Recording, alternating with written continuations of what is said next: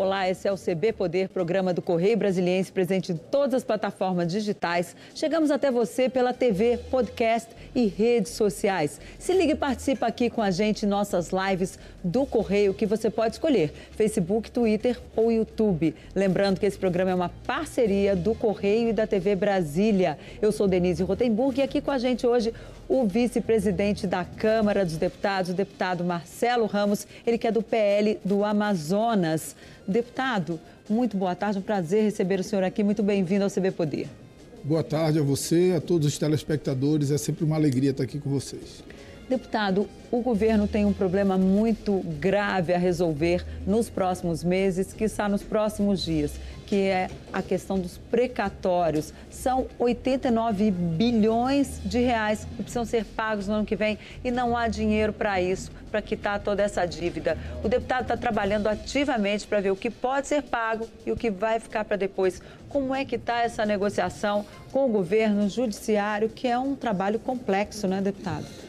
É, primeiro, a gente precisa entender que o mesmo governo que reclama de pagar 89 bilhões de precatórios, que são dívidas que o Poder Judiciário reconheceu que ele deve pagar em 2022, é o governo que recebeu 80 bilhões de decisões judiciais no ano passado. Então o governo recebe 80 bilhões, mas não quer pagar 89 bilhões.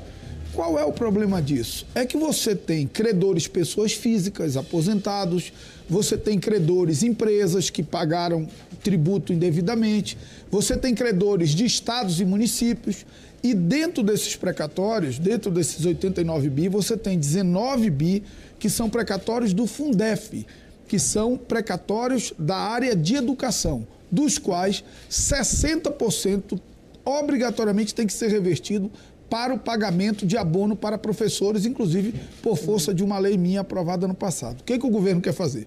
O governo quer pegar essa ordem para pagar 89 bi ano que vem e ou parcelar em 10 vezes, pagando ano que vem apenas 15% disso, ou pagando 40 bi, que é o valor dos precatórios de 2016, primeiro ano do teto de gastos, atualizado pelo IPCA até aqui, e deixando 50 bi ou por uma negociação compulsória em que o credor é obrigado a receber uma ação de estatal ou um imóvel da União, ou compensar com uma, um débito tributário que ele tenha com a União, e o resto deixar para os anos seguintes.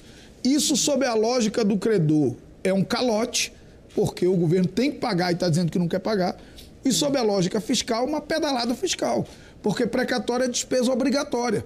Quando o governo empurra uma despesa obrigatória de um ano para o outro, ele junta ela com a despesa obrigatória que vai ter ano que vem. Se ele empurrar 50 bi de precatório para o ano que vem, vai ter 50 mais o precatório do ano. Então, o que é 89 hoje vira 140 ano que vem. Vai rolando, a dívida só vai aumentando, vai virar uma bola de neve. Isso gera insegurança jurídica para o país. Para você ter uma ideia, Denise, a simples declaração do ministro Paulo Guedes, aquela declaração que ele disse: devo, não nego, pago quanto puder, para justificar o parcelamento em 10 vezes, aumentou os juros futuros no Brasil em 2%, saindo de 9% para 11%. Esse aumento de juros aumentou 100 bilhões de reais na dívida pública brasileira, que é de 5 tri. Então, isso é algo que não se sustenta do ponto de vista econômico. O governo não, não pode dar um calote para justificar o pagamento do Bolsa Família. Nós temos que melhorar o Bolsa Família. O país vive uma situação muito grave, mas existem outras, outras soluções mais sustentáveis do que essas. Por exemplo, qual a solução que o senhor aponta? Eu defendo o seguinte, eu vou tentar ser, ser claro, porque nem todo mundo entende essas tecnicidades da, da vida política e jurídica também. 40 bilhões seriam pagos considerando o valor do precatório de 2016 atualizado até 2022, com base no IPCA. O teto de gastos ele é o valor que você gastou com aquela despesa discricionária no ano anterior, mais a inflação, de julho a junho. A inflação de junho a julho dá 6,27, o que abre no teto de gastos mais 24 bilhões a dívida é aproximadamente 90, 89 ponto alguma coisa. Então, 40 mais 26, 64, ficam faltando 26. E esses 26 querem pagar 40 depois. mais 24, desculpa, 40 mais 24 64, ficam faltando 26. Esses 26, na minha proposta, seriam pagos fora do teto de gastos, com o governo emitindo o título da dívida pública. Isso é furar o teto de uma forma transparente e sem dar calote e com segurança jurídica. E pagaria tudo no mesmo ano. Isso é a premissa. A premissa para a solução para esse problema é o pagamento integral do precatório. É, mas o governo está querendo escolher, né? Paga um pouco, aí vê, por exemplo, lá que o que for de professor paga agora, o que não for paga depois. Aí tem aqueles grandes empresários que não receberiam, no caso, não é isso que está é, sendo negociado? Isso não é um caminho correto, Denise. Por quê? Porque ano que vem vai ter precatório também. E em 2024 vai ter precatório também, em 2025 vai ter precatório também. Se você empurra uma dívida obrigatória desse ano para o ano seguinte, você acumula ela com a dívida do ano. Segundo estudos do, do Instituto Fiscal Independente do Senado, isso pode gerar em 10 anos um débito de um trilhão. Então e um não dá para brincar, total não dá para brincar com isso, um descontrole total nas contas públicas. Já chegamos nessa situação de descontrole total na sua avaliação? Ah, eu acho que a gente está avançando bastante para isso, até porque o governo se afasta cada vez mais da sua pauta liberal econômica, porque não pode ser um governo liberal, um governo que aumenta a IOF e um governo que propõe parcelar despesa obrigatória com precatório. Nós precisamos melhorar o Bolsa Família. O Brasil de hoje é um Brasil de 14,8 milhões de desempregados, de 19 milhões de brasileiros e brasileiras com fome. O Brasil de hoje é um Brasil da inflação de quase 10% prevista até o final do ano, mas quando você recorta cesta básica, energia e gás de cozinha, que é o que pesa mais no bolso do cidadão mais pobre, dá 30% de média a inflação. Então tem que melhorar o Bolsa Família. Agora você não pode, para melhorar o Bolsa Família, descontrolar as contas públicas, porque a consequência disso é descontrolar a inflação, é descontrolar o câmbio. E aí o que você dá de aumento perde por conta do crescimento do dólar e do crescimento da inflação. Então nós precisamos de uma saída sustentável. O governo, Denise, ele já decidiu furar o teto. Por que me dizer que não furou o teto porque empurrou 50 bi de dívida desse ano para o ano que vem? É óbvio que isso é furar o teto. Só que furar o teto de uma forma disfarçada e pouco transparente e insustentável. Então, o que eu proponho é uma saída sustentável, que não coloca o Brasil no rol de países caloteiros, que não tem compromisso com o pagamento dos seus, das, aos seus credores e que garante sustentabilidade e transparência. Nós vamos ter 26 bi fora do teto, com emissão da título, título da dívida pública. Ponto. Nesse ano especificamente, para pagar a melhoria do Bolsa Família. Pois é, porque eles querem melhorar, mas a melhoria do Bolsa Família, que vem aí com um novo nome de Auxílio Brasil, que vai para 300 reais, né, conforme já declarou aí o presidente Jair Bolsonaro, isso precisa de recursos também para o ano que vem. Como é que vai se fazer essa conta? Porque vira aí um gasto permanente. Né? Como é que o Congresso está pensando em arrumar recursos para essa despesa? Principalmente se você considerar que a previsão de todos os economistas sérios é de crescimento de 1% ano que vem. Então você vai ter um aumento nas contas públicas deles. Eu tenho dúvida da veracidade dessas contas. Eles precisam de 26 bilhões de reais para passar o Bolsa Família para 300 reais, mas eles precisam de 26 bilhões esse ano e 26 bilhões ano que vem, porque o aumento, quer dizer, desculpa, 26 bilhões ano que vem, 22 e 26 bilhões em 23, porque o aumento é permanente. Então, o Brasil tem muita dificuldade de ter um crescimento sustentável para garantir esse equilíbrio fiscal dentro do teto de gastos, que é uma decisão, na minha opinião, correta, tomada em 2016. Agora, entre escolher aumentar o Bolsa Família ou não, para que o Bolsa Família, que é despesa discricionária, não fique fora do teto de gastos, que fique parte do precatório. Por quê? Porque, tecnicamente, o precatório nunca deveria ter estado dentro do teto de gastos. Porque o teto de gastos é para despesas discricionárias. E precatório não é despesa discricionária. Precatório não é despesa que o governo é escolhe pagar ou não pagar. É despesa obrigatória, é despesa que ele tem que pagar. Agora, o Bolsa Família também não deixa de ser uma despesa obrigatória, né? Mas aumentar, aumentar ou não é discricionário. Ou seja, se não resolver essa questão dos precatórios, não tem como aumentar o Bolsa Família, é isso? Tem que resolver a questão dos precatórios, senão você não tem saída. A não ser que você resolva pagar o Bolsa Família fora do teto de gastos. O governo queria usar o dinheiro do IR, do, da mudança lá no imposto de renda, que ainda precisa ser votado no Senado, para cobrir o Bolsa Família. Como é que fica isso? Eles dizem que o dinheiro do IR cobre um pedaço, que o dinheiro da mudança do IOF cobre outro pedaço. E aí eu quero rapidamente falar dessas duas coisas. Primeiro, o dinheiro do IR.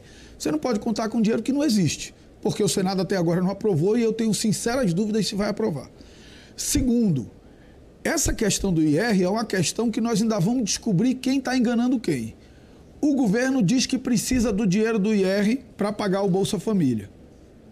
A Receita Federal concorda com o PL do IR, mas o relator diz que tem redução da carga tributária. Peraí, se tem redução da carga tributária, como é que vai gerar recursos para pagar o Bolsa Família? Então nós ainda vamos descobrir lá na frente quem está enganando quem.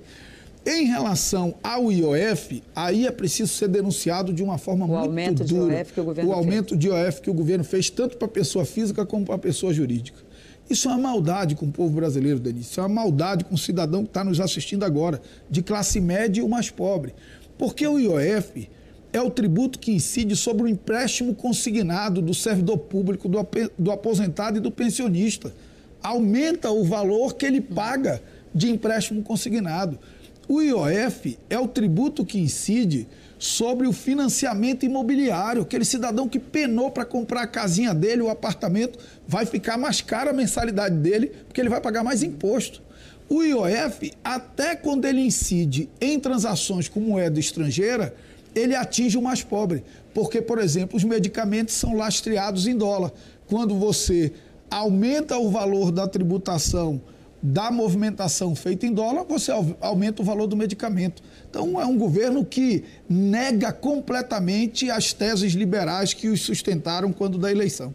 Por falar nisso, em teses liberais, o agronegócio está muito preocupado com essa questão ambiental. Soube que o senhor teve uma reunião hoje com a, a Frente Parlamentar da Agricultura, onde eles estão querendo fazer o quê? É uma campanha para tentar mostrar, olha, nós temos aí, nós precisamos ter os nossos negócios em dia, precisamos vender nossos produtos para o exterior, mas tem a questão ambiental. Vai se chegar aí a um acordo em relação a isso até a COP26? É preciso limpar essa imagem do Brasil?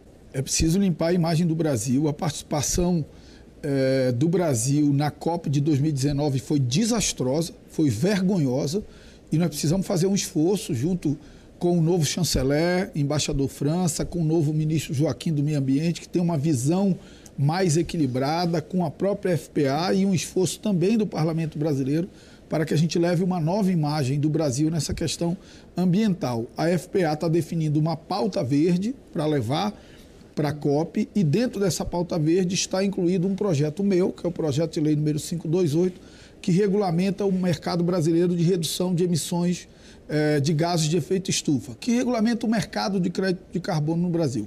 Hoje é um mercado voluntário, nós estamos propondo que seja um mercado regulado, em que a gente tenha certificações dos nossos ativos florestais, em que a gente tenha um sistema de caps and trades para que empresas que emitem mais do que as suas metas possam comprar créditos de quem emite menos ou possam comprar ativos florestais para compensar as suas emissões e para que o agronegócio brasileiro, que é, não é emissor de, de gases de efeito estufa, possa transformar os seus ativos para uma bolsa de valores futura, que inclusive o Rio de Janeiro já trabalha ativamente para resgatar a sua bolsa de valores, que foi onde surgiu a bolsa de valores no Brasil como uma bolsa de valores verde, de negociação de créditos de carbono. Eu estou muito entusiasmado que a gente vai conseguir aprovar esse projeto, ele vai ser muito importante. Esse é um mercado, Denise, que em 2019 movimentou 45 bilhões de dólares. E o Brasil, que tem os maiores ativos florestais do planeta, está fora desse mercado. Nós precisamos incluir o Brasil nesse mercado. Pois é, o presidente Jair Bolsonaro até citou no discurso dele na ONU que pretende levar essa cobrança aos países de primeiro mundo em relação aos créditos de carbono que deveriam ser pagos ao Brasil na avaliação dele. Que avaliação o senhor faz daquele discurso em relação à questão ambiental, que é tão importante, e também a participação do Brasil na COP26? É que o presidente às vezes tem que pouca. É lá em novembro, né? O, o presidente às vezes tem pouca clareza do que ele fala. Para que o mercado internacional, as bolsas já consolidadas, como da União Europeia ou da Califórnia, comprem créditos nossos, nós temos que ter a nossa legislação para que a gente tenha inventário de emissões, inventário de ativos e para que a gente tenha mecanismos de certificação dos nossos créditos que sejam reconhecidos por eles. Ou seja, esse dever de casa que vai se tentar fazer aí até. Com a aprovação a, do 528. A, dá para fazer até novembro esse dever de casa, uma vez que a COP26 está logo ali? O presidente Arthur Lira está muito entusiasmado em levar esse projeto já aprovado, pelo menos na Câmara, e pendente de votação apenas no Senado. Nós vamos fazer um esforço nesse sentido. A deputada Carla Zambelli, que é a relatora é, na Comissão de Meio Ambiente, já fez uma audiência pública sexta passada, fará uma nessa sexta e vamos ver se a decisão do presidente será encaminhar para a Comissão de Finanças e Tributação e para a CCJ ou levar direto para o plenário para votação. O senhor falou em Arthur Lira e falou também na relação que está faltando votar esse projeto no Senado. Como é que está a relação com o Senado? O senhor que é vice-presidente da Câmara e sempre acompanha ali muito de perto, inclusive preside muitas sessões ali do Congresso Nacional. É, o Congresso teve seis sessões, eu, o presidente Rodrigo presidiu a primeira, eu presidi as outras, as outras cinco. Né? Até agradeço o gesto de confiança do presidente Rodrigo Pacheco. Eu acho que essa relação está distensionando. Ela andou muito tensa porque o Senado fez alterações em projetos que voltaram para a Câmara e a Câmara desfez todas as alterações. Mas isso não é o papel do Senado, fazer alterações em projetos que é, a Câmara aprova? É, mas é sempre bom que a gente dialogue sobre o que vai fazer e encontre um meio termo entre o pensamento da Câmara e do Senado. Né? A Câmara aprova um projeto, o Senado muda ele todo, a Câmara volta todo para o original, gera um clima de insatisfação que tem consequências. A Câmara aprovou a medida, a MP do bem e o Senado derrubou a Câmara aprovou uma série de projetos que estão parados no Senado. O Senado aprovou uma série de projetos que estão parados na Câmara. Isso não é bom para o país. É preciso que se restabeleça uma relação de diálogo e de equilíbrio e que combine mais ou menos, pelo menos, essas pautas mais sensíveis. Um dos pontos de tensão no Congresso tem sido também as RPs 9, são as emendas de relator que estão ali servem para apenas para os aliados do governo, porque hoje em dia, né, é bom a gente explicar que as emendas ao orçamento tem as individuais que são liberadas automaticamente, as de bancada são liberadas automaticamente e tem essas agora, essa RP9 que fica ali para poucos, inclusive são decididas que os beneficiários são decididos inclusive pelo presidente da Câmara, Arthur Lira, também participa ali diretamente da definição de quem deve ser beneficiado ou não. Como é que está essa questão da RP9? Isso veio para ficar é, vai, ou é possível que a justiça acabe com isso, uma vez que o país precisa de recursos para as suas prioridades? Aí, Na verdade, assim, o presidente Bolsonaro ele optou por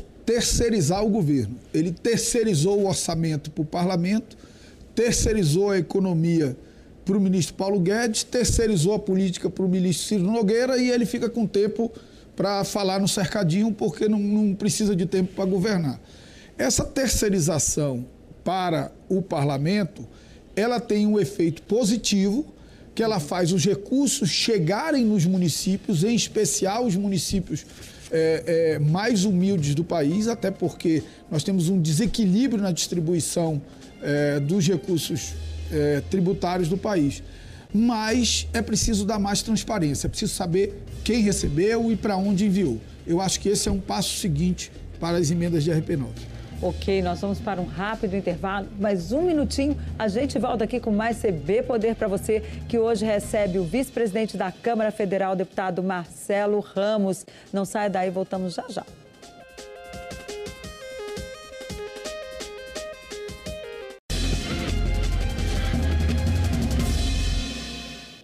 E a gente volta com o segundo bloco do CB Poder, que hoje recebe o vice-presidente da Câmara, deputado Marcelo Ramos, ele que é do PL do Amazonas. Deputado, falávamos aqui antes da questão dos precatórios, falamos também de vários temas no primeiro bloco e tem e ampassant citamos o aumento dos combustíveis que vem aí causando uma dor de cabeça enorme para os brasileiros.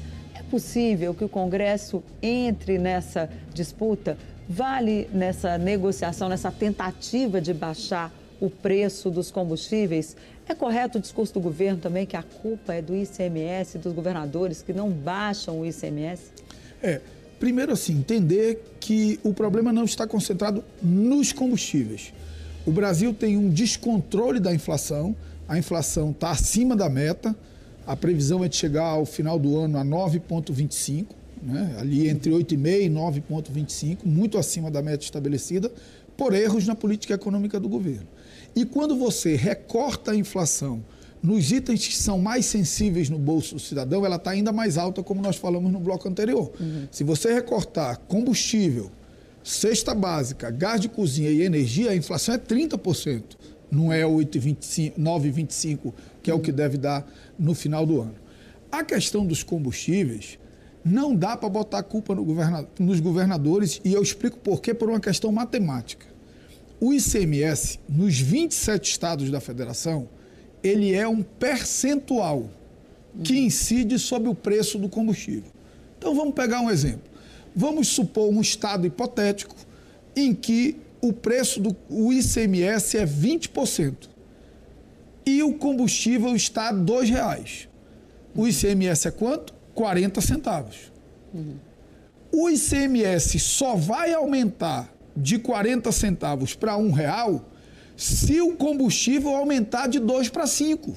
Sem aumento do combustível, é matematicamente impossível aumentar o ICMS. O ICMS só aumenta porque aumenta o preço do combustível. E por que, que o preço do combustível aumenta? Porque desde o governo anterior, e esse governo de um presidente que criticava muito a política de preços da Petrobras, continua praticando a mesma política, a Petrobras pratica preços lastreados no dólar e preços que são preços internacionais, porque ela é uma multinacional. Ela pode reduzir o preço do combustível? Pode. E pode reduzir também o seu valor de mercado e os ganhos dos seus acionistas. Isso é uma opção de governo. Então, o preço aumenta, o ICMS só aumenta se o preço aumentar. É importante que fique claro isso, porque o ICMS é percentual. Isso não é uma questão política, isso é uma questão matemática. Não tem nenhum estado que tenha aumentado a alíquota do seu ICMS. Todos os estados têm a mesma alíquota de ICMS pelo menos há 10 anos. Se o combustível está aumentando, não é porque a alíquota do ICMS aumentou, é porque o preço aumentou e em o preço aumentando, 20% sobre 2 é 40 centavos e 20% sobre 5 é 1 real. Ou seja, então cabe ao governo decidir se vai ficar com a população baixando o preço ou vai manter ali com os acionistas, os, os da, acionistas Petrobras. da Petrobras com o seu lucro lá garantido. É uma é escolha. Isso, então. É uma escolha de governo. E essa escolha tem que ser feita pelo Palácio Planalto, pelo ministro da Economia, pelo presidente da Petrobras, pela diretoria da Petrobras? Quem é que tem que Claro que ela precisa passar pela diretoria da Petrobras. Agora, hoje, o governo federal, a presidência da República, tem influência total. Né? Você perdeu aquela certa autonomia que a Petrobras tinha de gestão. O presidente claramente interviu na Petrobras e elegeu um presidente, do, um presidente da Petrobras da vontade dele. Zé, outro assunto também que interessa muito aos nossos telespectadores aqui do Distrito Federal é a questão da reforma administrativa. Esse texto vai passar, não vai passar? O senhor acha que tem alguma chance de aprovação na Câmara? Olha, ou a resistência é tanta que não tem saída? Eu acho que a gente, eu presidi a comissão da reforma da Previdência, que ninguém acreditava que ia ser aprovada e nós conseguimos aprovar. Com muito diálogo, com texto equilibrado, cuidadoso, dialogando com a oposição, cedendo no que era preciso, no que era preciso ceder. Qual eu acho que é o erro da reforma administrativa, toda vez que se debate a reforma administrativa? É que se parte de dois preconceitos. Um preconceito, de um lado, de que nenhum servidor público presta e de que todos ganham mais do que deveriam, que é o preconceito da cabeça do ministro Paulo Guedes, que não entende nada de economia pública e de serviço público. O outro preconceito é um preconceito um setor mais atrasado do sindicalismo que idealiza o servidor público, como se todos trabalhassem muito e ganhassem pouco. Nem uma coisa é verdade, nem outra. Qual é a solução para uma reforma do Estado? Não é Estado mínimo nem Estado máximo, é Estado eficiente. É Estado com o tamanho certo para não gastar muito e prestar bom serviço para a população. Você não precisa acabar com estabilidade do servidor público, que é fundamental. A estabilidade do servidor público, ela não impede só o apadrinhamento. A estabilidade do servidor público dá autonomia funcional para que o servidor tome decisão. Tem servidor público que concede licenças, que concede autorizações. Vimos isso na Anvisa, né? Imagina esse cidadão sem estabilidade. A situação que ele vai passar. Se ele não fizer o que o chefe quer, ele sai. Vai ser obrigado a cometer ilegalidades. Isso pode custar muito caro para o país. Nós precisamos é ter avaliação de desempenho. Avaliação de desempenho das condições que o servidor tem para trabalhar e da qualidade do serviço que ele e com presta. critérios objetivos, né? O que evitar... não dá, vamos pegar um juiz que até ficou fora da reforma, equivocadamente. Vamos pegar um juiz. Um juiz, se ele sentenciar 10 processos ou mil processos, os dois vão receber a mesma coisa. Um servidor que licencia num órgão ambiental, o que enrola, dá uma licença por mês, recebe a mesma coisa do que dá 100 licenças por mês. Isso está errado. Você tem que ter um critério de desempenho que pode até ter uma remuneração variável, mas que o reiterado baixo desempenho possa acarretar a demissão por justa causa, porque a estabilidade também não é um valor absoluto. Mas dito isso, eu vou para a questão política objetiva. A PEC 32, que é a PEC da reforma administrativa, ela passou na CCJ por seis votos, apenas seis votos. Na primeira votação de retirada de pauta na comissão especial, ganharam por apenas três votos os partidos tiveram que trocar seus membros para garantir a votação do mérito. E alguns partidos tiveram que ceder as suas vagas para outros partidos porque não tinha ninguém no seu partido querendo votar a favor. Tanto que o Novo, que só tinha uma vaga na comissão, teve quatro votos, porque ocupou a vaga de outros três que eram de outros, de outros partidos. E uma um projeto no plenário não é possível. Um projeto que tramita assim é um projeto que muito dificilmente vai alcançar 308 votos no plenário, porque no plenário é um deputado, um voto. Não tem como trocar. E o deputado que não votar é como se votasse contra, porque quem precisa alcançar 308 votos são os que querem aprovar a PEC 32. Então, eu acho muito difícil essa matéria ser aprovada Nem com toma lá, da cá, de emendas, ao orçamento, cargos? Eu acho muito difícil. Nós estamos muito perto da eleição, os servidores públicos estão muito mobilizados. Essa matéria é muito sensível, porque fica parecendo que a gente só está tratando de uma elite do servidor público. Não. Nós estamos tratando de servidor, nós estamos tratando de técnico administrativo, nós estamos tratando de auxiliar de enfermagem, nós estamos tratando de gente muito simples, de gente que dedicou muito da sua vida, por exemplo, ao combate à pandemia e que não pode ter como prêmio a aprovação assodada de uma reforma administrativa que não tem amadurecimento nem dentro do parlamento, muito menos na sociedade. Além do mais, o último texto, com todo o esforço de um dos quadros mais preparados da Câmara dos Deputados, que é o deputado Arthur Maia, o último texto conseguiu desagradar os dois lados. Né? O mercado diz que é pouco, os servidores dizem que é muito. Então, muito difícil conseguir os votos necessários para aprovação. O senhor fez muita críticas aqui aos projetos do governo, à equipe econômica, mas essa semana o presidente Jair Bolsonaro citou na entrevista dele à revista Veja que o PL está entre os partidos com os quais ele está negociando aí em busca de um pouso para poder ser candidato à reeleição. O senhor, o PL está de portas abertas para receber o presidente? Eu não posso falar pelo PL, né? Quem pode falar pelo PL é o presidente do partido. O que eu posso dizer da parte do deputado Marcelo Ramos é que eu espero muito que esse avião pouse em outro aeroporto. Agora, em relação, o senhor vai ser candidato a algum, a, Olha, o natural é o natural é que eu seja candidato à reeleição de, de deputado federal. Eu estou muito feliz, muito realizado.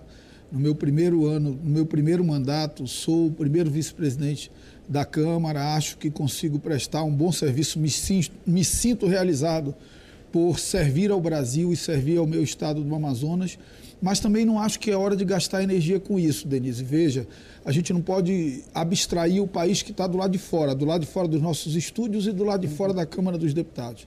O país que está do lado de fora é o país de 14,8 milhões de desempregados, 19 milhões de brasileiros com fome, 120 milhões com, com inconsistência alimentar, inflação descontrolada, juros de, descontrolado, quem está com e quase 600 mil mortos pela pandemia. Quem está com cabeça em eleição não tem noção do país que nós estamos vivendo. Nossos esforços devem ser utilizados para diminuir o sofrimento das pessoas e não para pensar em eleição. É isso, né? Hora de se agarrar num serviço e não de ficar aí só pensando na eleição que ainda é no ano que vem. Deputado, infelizmente nosso tempo acabou. Agradeço muito a sua presença aqui e já fico convite para o senhor voltar. Muito obrigado, alegria estar aqui com você. E a você que esteve aqui com a gente, uma boa tarde, até a próxima. Boa noite, bom dia, porque você pode ver esse programa a hora que você quiser nas redes sociais do Correio Brasiliense. Tchau, até a próxima.